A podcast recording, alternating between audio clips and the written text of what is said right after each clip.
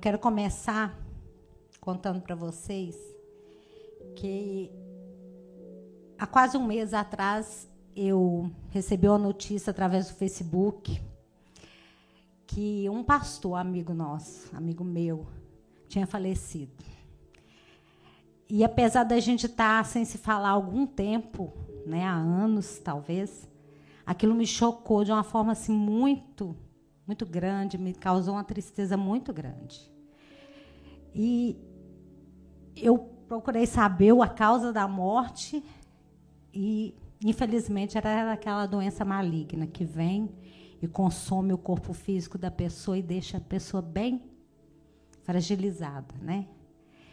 E ele morreu com 53 anos. E a gente teve uma boa caminhada juntos. A gente compartilhava da mesma igreja, da mesma liderança. E por várias vezes, né, eu recebi palavras dele, nós estávamos juntos almoçando, jantando e fazendo as coisas de Deus, e eu via nele, eu sempre vi nele um homem de Deus, um adorador por excelência, um ótimo pai, marido. E aquilo foi me dando uma certa angústia na alma, no peito. E aí, quando eu liguei para uma amiga minha para saber da morte e tal, ela falou que era o maldito câncer. E aí ela falou coisas da vida, né, Valquíria? Eu falei, é, coisas da vida, mas que a gente não entende. Sabe? E quem não passou por isso, né? Coisas da vida, situações que a gente pergunta, por que Deus? Por que está acontecendo isso? E aquilo me inquietou tanto que na madrugada eu acordei e fui orar. Eu sou dessas. Sabe aquela música da Ludmila Feber? Sinto Deus me chamar. Isso acontece comigo. E ali eu comecei uma conversa com Deus. Falando com Deus, Senhor, tem coisas que acontecem e a gente não entende. Como assim? Aquele homem tão novo, com a vida toda pela frente, no auge do seu ministério, uma família linda. Até onde eu sei, ele era um bom filho, que honrava pai e mãe. E aí eu me recordei que esse é um dos mandamentos com promessa de, de, de gerar vida, de acrescentar anos de vida. E em meio àqueles questionamentos e conversando mesmo com Deus, assim como eu estou falando com vocês, foi algo tremendo. Imediato Deus falou comigo. E Jesus? Ele só tinha 33 anos. Ele também tinha mãe. Ele também tinha irmãos. E quão terrível foi a morte dele. E naquela hora gerou um, um, uma paz no meu coração e gerou uma graça tão grande que eu comecei a agradecer a Deus. Aquela hora cessou, sabe? Aquela, aquela angústia. E eu falei: é verdade. Nada pode se comparar ao que Jesus passou, ao que Jesus fez, a todo o exemplo de vida que Deus nos deu. Quando eu vi no, no, Facebook a mensagem, ali tinha várias pessoas falando, né? É, prestando a solidariedade, os pêsames e falando. Eu vou me lembrar de, do pastor como adorador. Eu vou me lembrar do, do pastor como a, aquele que pregava com ousadia, aquela palavra e citava as palavras. E aquilo assim brotou no meu coração algo tremendo. E que eu confesso que eu relutei para trazer hoje. Porque eu achei muito forte. Sabe? E eu comecei a pensar sobre isso e pensar e quando eu vi que eu estava incumbida de trazer a palavra essa, essa noite, eu comecei a perguntar a Deus, Senhor, e aí, que palavra? Que palavra? Que palavra? E era só essa que brotava no meu coração.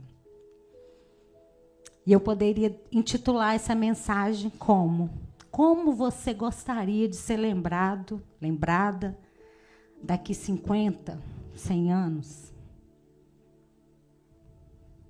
Você já pensou para parar? Você já pensou nisso?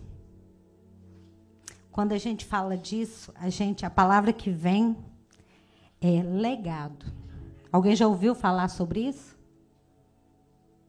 Amém? Vamos abrir lá a palavra de Deus em Jó 19, do 21 ao 27.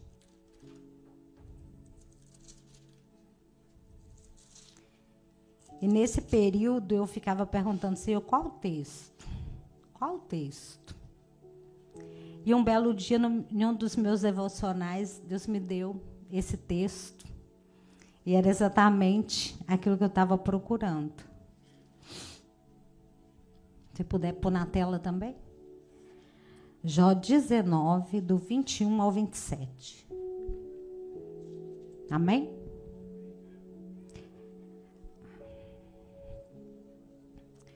Compadecei-vos de mim, amigos meus, compadecei-vos de mim, porque a mão de Deus me tocou, para que me perseguis, assim como Deus é da minha carne, não vos fartais?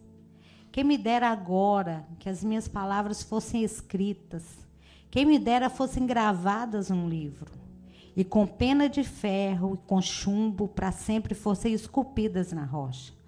Porque eu sei que o meu redentor vive e que por fim se levantará sobre a terra. E depois disso, e depois de consumida a minha pele, contudo ainda em minha carne, verei a Deus. Vê-lo-ei por mim mesmo os meus olhos, e não outros o contemplarão. Por isso meu coração se consome no meu peito. Vamos orar? Pai, nessa noite eu estou na tua presença. Como serva do Senhor, eu te peço a tua unção, a tua graça, a tua misericórdia. E peço ao Senhor que venha sobre cada um que aqui está e que fale ao coração de cada um trazendo a paz, trazendo a cura, trazendo o renovo, trazendo a restauração, trazendo todas as bênçãos que o Senhor tem para nós nessa noite. Que todos aqui saiam edificados pelo poder do nome do Santo Jesus. Amém. Legado. Segundo o dicionário, quer dizer substantivo masculino, e sua origem do latim legatus. Em termos jurídico, é o que uma pessoa deixa em testamento, último desejo de alguém, efetivado por meio de trans transferências de valores e de bens, herança. Pode ser também missão destinada a alguém porque está prestes a morrer. No sentido figurado, é o que é passado de geração por geração. Como, por exemplo, o legado do meu avô. Ou legar suas virtudes aos filhos. E mais uma vez eu quero falar do título. Como que você quer ser lembrado daqui 50, 100 anos? Quando nós pensamos em legado, não temos como falar sem citar alguns nomes da Bíblia. E existem muitos mas nós vamos falar aqui apenas de alguns. E nessa noite eu quero começar falando de Jó, que foi a qual o texto nós lemos. Como todos já sabem, Jó era um homem de Deus, íntegro, temente a Deus, que se desviava do mal. E apesar dele ter essa vida tão linda, tão devota ao Senhor, era um homem que se preocupava com sua família, que fazia ofertas pelos seus filhos. Mas um dia ele veio padecer por sofrimentos, por aflições permitidos por Deus. Amém? Jó foi um homem muito rico que viveu na terra de Uz. E a Bíblia diz que ele era íntegro, justo, temente a Deus que desviava-se do mal. A prova da fidelidade de Jó pode ser vista na afirmação de que ele se desviava do mal. Jó 1, 1.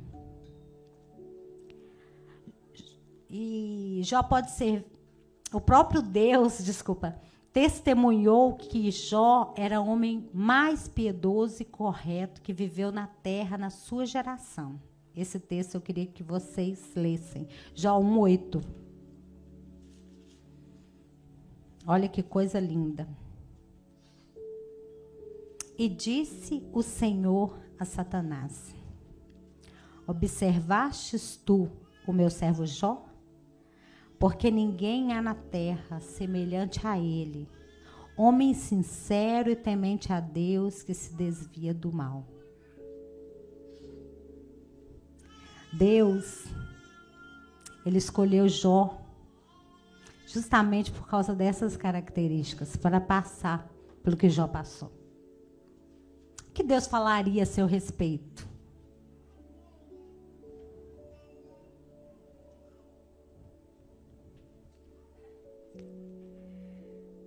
Ele era casado, tinha sete filhos e três filhas. Porém, foi pai num total de 20 filhos. Os primeiros dez filhos morreram num período de grande sofrimento, a qual ele foi submetido. Mas Deus restaurou a sua sorte e lhe deu o dobro de tudo que possuía. Como nós sabemos pela história, pela Bíblia, a partir dali, Jó começou a viver uma uma outra situação, a partir daquela, daquela palavra que Deus deu a Satanás. Satanás falou com, com Deus, vou usar minhas palavras. Também tudo que Jó tem, homem rico, poderoso, servos, cheios de filhos, cheios de riquezas, como assim ele não vai ser temente ao Senhor? E Deus permitiu que Satanás tocasse. Imaginem você, da noite para o dia, esse homem perdeu tudo. Perdeu seus bens, perdeu seus servos, perdeu seus filhos. Mas em todo o tempo, Jó permaneceu fiel. Jó permaneceu glorificando e adorando o nome do Senhor. Jó manteve a sua fé íntegra. Porque, como nós lemos, ele sabia que o redentor dele estava vivo. Amém? E, graças ao Senhor, Deus restaurou a sorte de Jó. Ele deu tudo em dobro, tudo que ele possuía em dobro. Por isso que ele teve 20 filhos. Depois da aprovação, nós somos aprovados em Deus e Deus nos dá as bênçãos. Amém? Mas tudo tem a trajetória. Quando eu fiquei pensando nesse texto, qual é o título do culto de hoje? Colheita abundante. Mas, Valquírio, o que, que isso tem a ver com colheita abundante? A pergunta é: como você quer ser lembrado daqui a 50 anos? Então, isso quer dizer que você não vai estar aqui mais, certo? E o que, que você espera? Daí para frente? Essa é a resposta da colheita. Vamos lá? Continuando. E aí, Deus me fez lembrar de um versículo, Salmo 126, 5.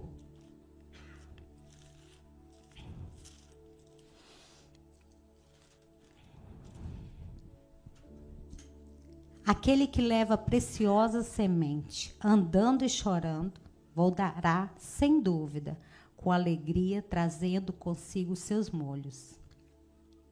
Assim como Jó, nós estamos neste mundo, e neste mundo nós passamos por provações, por aflições, por sofrimentos, por perdas.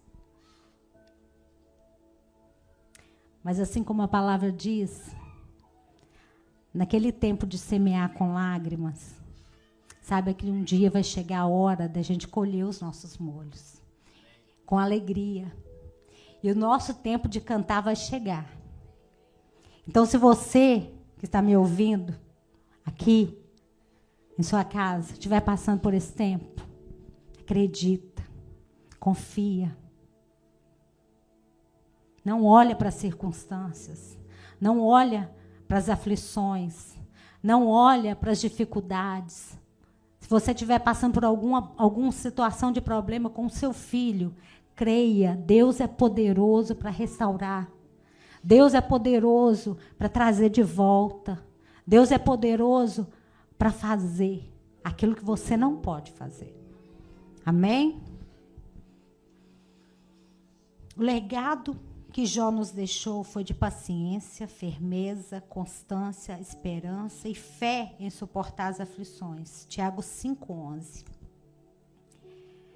E a conquista de um relacionamento com Deus. Não era à toa que ele estava passando por aquilo. Apesar dele ser um homem íntegro, reto, temente a Deus, que se desviava do mal, Imagino eu que ele ainda estava no raso. Imagino eu que ele ainda não tinha experimentado o melhor. E Deus permitiu justamente aquilo para se revelar a ele de uma forma extraordinária. Prova disso está lá em Jó 42, 5. Como eu amo essa palavra pequenininho. Pode abrir, irmãos. A gente precisa ler para a gente guardar. Jó 42, 5. Com o ouvir dos meus ouvidos ouvi, mas agora te veem os meus olhos traduzindo, né, numa linguagem mais fácil. Antes eu te conhecia só de ver, só de ouvir, mas hoje os meus olhos te veem. Intimidade. Ele queria um relacionamento a mais, uma profundidade, levar, levar Jó para o profundo. E depois dessa experiência, tudo mudou na vida de Jó. Amém? Quem está comigo? Vamos lá. O próximo, Abraão. Nesses últimos cultos, a gente tem ouvido falar bastante de Abraão, né? Abraão foi filho de Tera, sua família era natural de Ur dos caldeus, e o grande patriarca do povo de Israel deixou sua terra de Ur sem saber para onde iria. Creu na promessa de, de Deus com relação a um descendente. E apesar da sua idade avançada e a esterilidade de sua esposa, quando Deus o provou, ele não hesitou. Ele ofereceu o seu filho em holocausto, e a sua fé era tão inabalável nas promessas do Senhor, que ele tinha convicção de que Deus era poderoso até para ressuscitar Isaac dentre os mortos.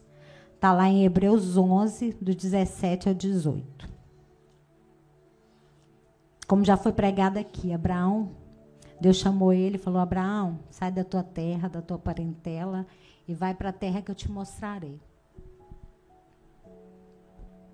E como eu disse, Abraão, em momento algum, questionou Deus. Ele simplesmente chamou a sua esposa, seu servo, e foi. Isso é incrível, né? E quantas vezes nós às vezes é algo pequeno e a gente questiona a Deus. Mas Abraão, ele nos deixou esse esse exemplo. Ele confiava tanto em Deus que foi. Depois, Deus promete a ele um filho, mas ele já era velho. A sua esposa era estéril. Aos olhos humanos, como assim, Deus? Vou ter filhos, você pai de multidões. Mas ele mais uma vez creu. E num determinado momento, como Isaac já estava grande, Deus prova ele mais uma vez. Abraão, agora eu quero Isaac. Eu quero que você me ofereça Isaac em holocausto. E foi Abraão e Isaac. E quando Isaac perguntou, pai, cadê o cordeiro? A resposta dele foi imediata: Deus proverá. Mas ele também cria que se Deus não provesse, Deus podia, ele tinha poder para tudo, até para ressuscitar Isaac. Vamos lá? Abrir. Em Hebreus 11, 17 e 18.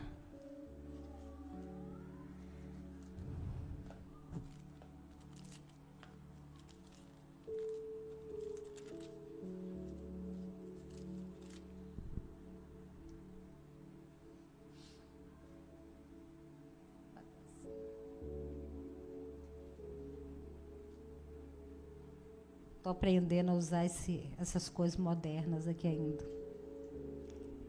Ah, pela fé, Abraão, quando pôs a prova, ofereceu Isaac, aquele que acolheu nas promessas de Deus, e estava a ponto de sacrificar o seu único filho, do qual havia sido dito: a sua, sua descendência virá por meio de Isaac.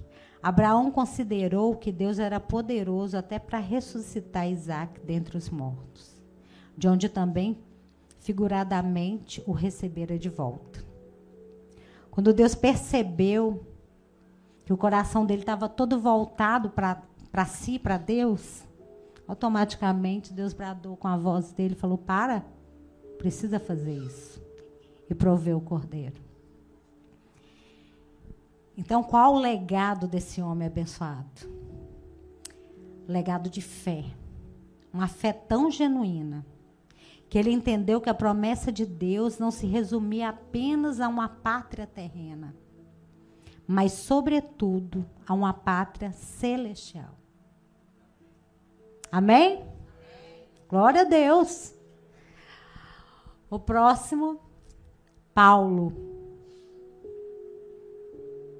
Paulo, um apóstolo de Cristo, um dos maiores propagadores do Evangelho autor de 13 epístolas do Novo Testamento. Ele era conhecido como Saulo, antes da sua conversão. Levou o evangelho tão a sério, com tanto fervor, que tratava o judaísmo. Ele era tão zeloso. E da mesma forma, quando os seus olhos foram abertos, quando ele se converteu, ele também levou a obra do Senhor com o mesmo zelo, com a mesma dedicação, com o mesmo fervor. De perseguidor da igreja do Senhor, ele passou a ser perseguido. Aquele que prendia os evangélicos passou a ser preso, a sofrer as mesmas afrontas, a sofrer as mesmas angústias, a sofrer os mesmas, as mesmas situações que os cristãos daquela época. Atos 22, 4, 22, o 4 ao 13 conta isso. Mas ele também não desanimou, pois ele sabia em quem estava sua fé. Segundo Timóteo de 1, 1, 12. Vamos lá?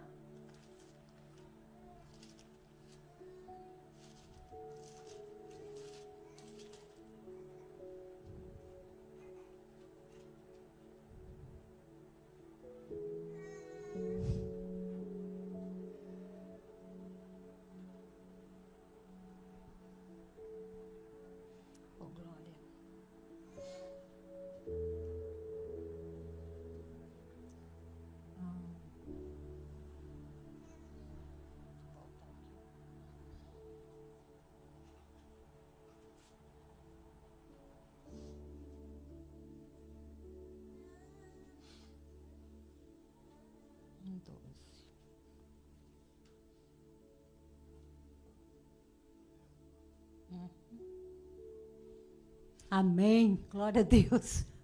E por isso estou sofrendo essas coisas, mas não me vergonho, porque sei em quem eu tenho crido.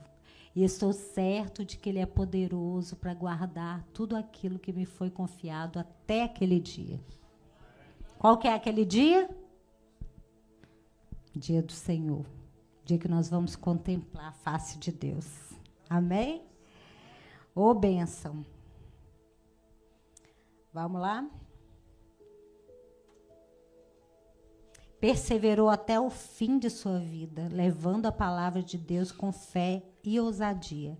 Segundo Timóteo 4, 7. Dá para pôr na tela também? Combati o bom combate, completei a carreira, guardei a fé.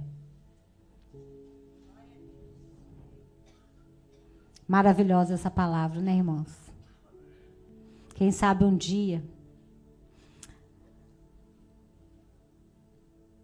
vão se lembrar de você, de mim.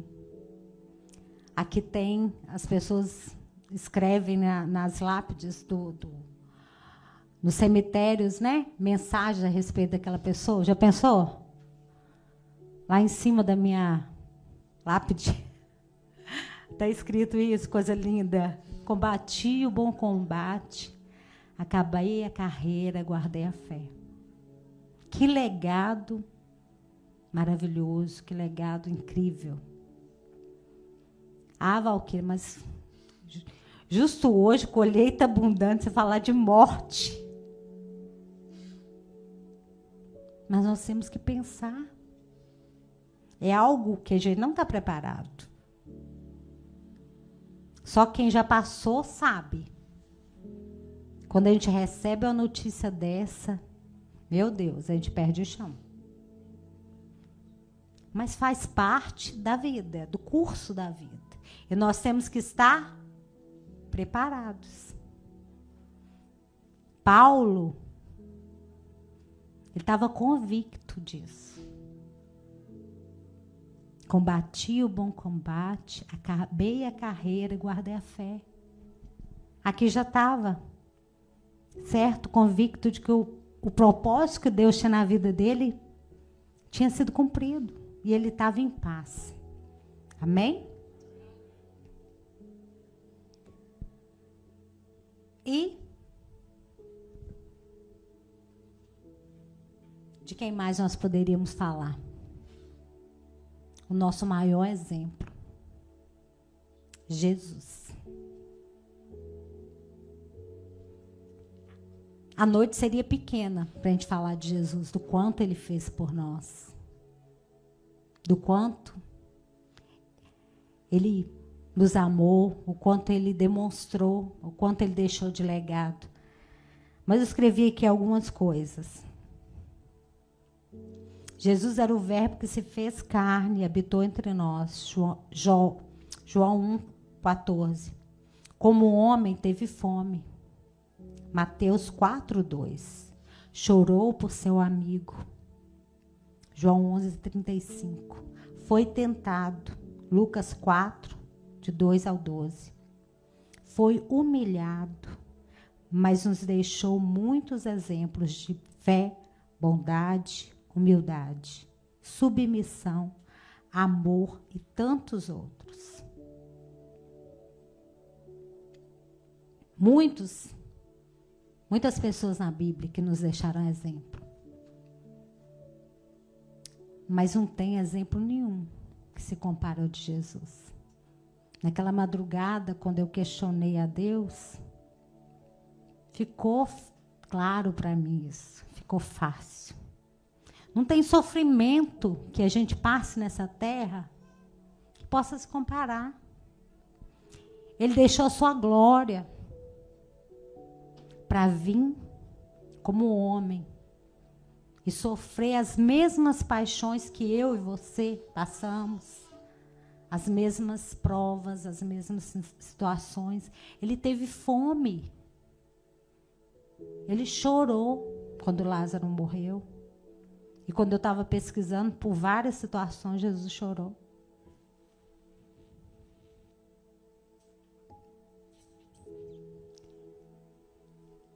Ele se fez pecado por nós.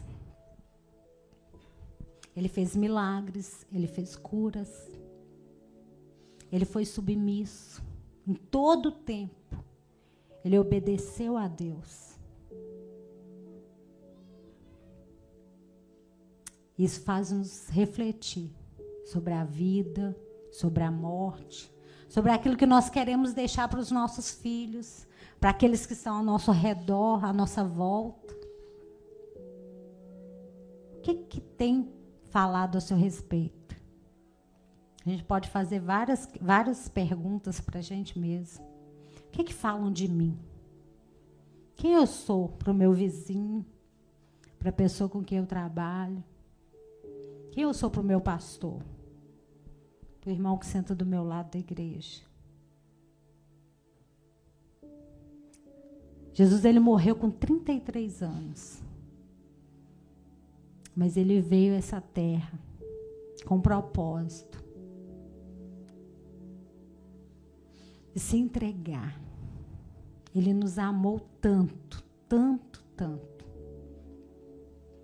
que ele foi crucificado e sofreu tudo isso por amor a você, por amor a mim, por amor a nós.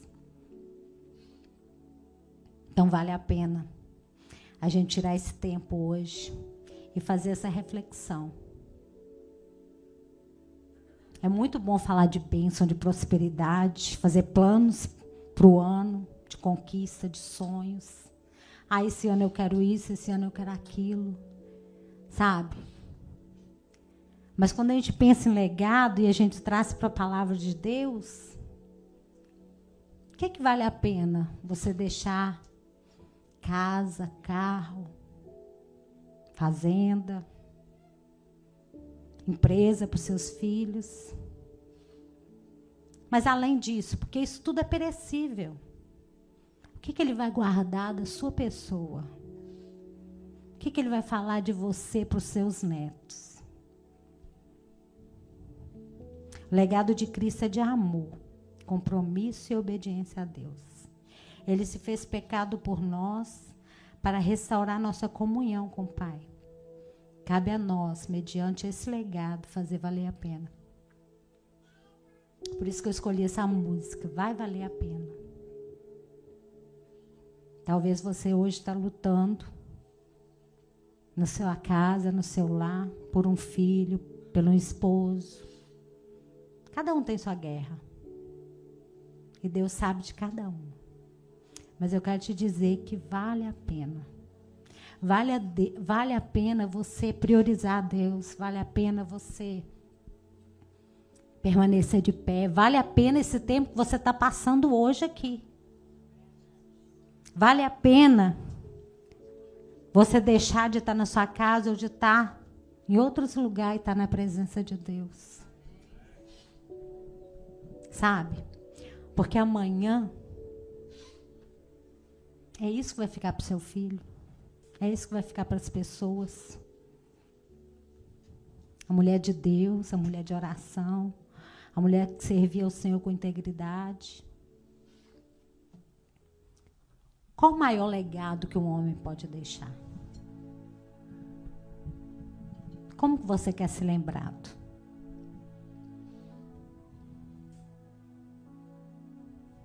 O maior legado que podemos deixar, irmãos.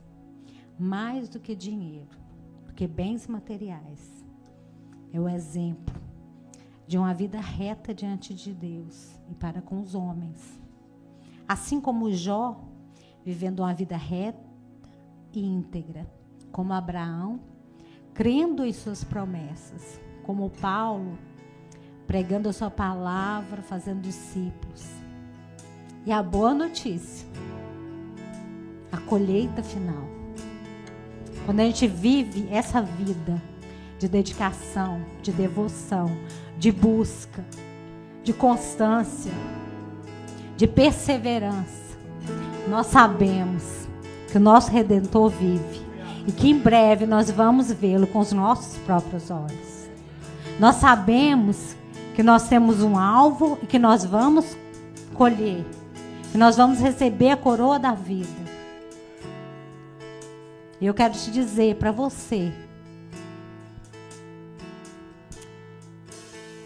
que ainda está ouvindo falar de Jesus. Para você, se existe alguém aqui que só está ouvindo falar de Jesus, mas que ainda não se comprometeu com esse Deus.